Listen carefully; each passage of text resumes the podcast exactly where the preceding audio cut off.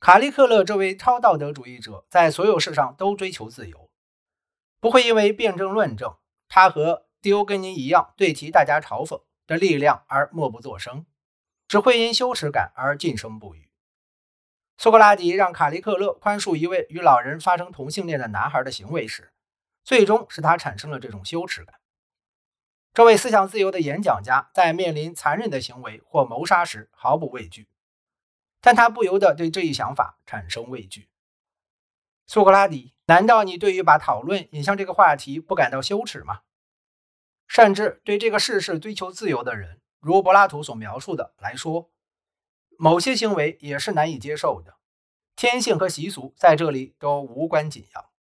不清楚丢根尼是否会因为这样的事而羞耻。不同意识中的证据是相互矛盾的。一方面，这位犬儒主义者在希腊历史学家保留下来的一系列格言中，用修辞手法表达了自己的这种羞耻心。看到一名年轻男子行为举止女人气十足，丢根尼说：“你对自己的意图与自然对你的意图不符，对此你不感到羞愧吗？因为自然将你造就成为一名男子，你却让自己表现得像是一个女人。”看到一个傻瓜在给一把索尔特里琴调弦，他说：“你能让这块木头发出和谐的声响，却不能使你的灵魂与生活协调一致，难道你不觉得羞愧吗？”对于那些辩解说自己不适合学习哲学的人，他说：“如果你不在意是否生活的好，你还活着干什么？”这样的告诫有一点一本正经。后来的斯多亚主义者常常具有这一特征。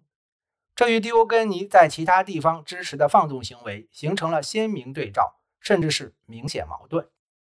当我们听说他当众手淫，并维护乱伦和同类相残等行为时，我们不由得会好奇：这位哲学家是否会认为有任何事情是本能的、令人厌恶、不自然或是邪恶的？如果我们打算认真对待，谁说不是这样呢？他最令人不安的讽刺话语和噱头之举。那么，丢根尼代表了能够想象的对日常礼仪规范的最激进的挑战，哪怕他让我们对他成功过着自己简单生活大为惊讶。他体验了一种激进的理念，一种赤裸裸的存在，不被财产拖累，不受任何血缘关系、爱和感情的牵绊，不畏禁忌，不怕永恒惩罚的恫吓，从而能够自由地实现彻底的独立，实现不受惠于任何人的自我支配。罗马的智者西塞罗发现这一前景十分可怕，因为这种行为丝毫不顾及他人，而没有这一点，一切正确和诚实的事都会荡然无存。圣奥古斯丁尽管明显对解释为何犬儒学派的生活不能实现十分迷人，但也最终放弃了，因为奥古斯丁不得不承认，丢根尼是一种精神的化身，一个沙漠圣徒一般的人，为了追求卓越的理想。以最高程度的自治或者物质的生活，狄欧根尼无疑体现了一种完美的禁欲主义，但他也形成了违背礼仪限制的习惯。奥古斯丁在《上帝之城》中写到，犬儒主义学派有时当众手淫的行为时，就像几个世纪以前的斯多亚主义者那样，不得不怀疑狄欧根尼实际上是否做过这样的事。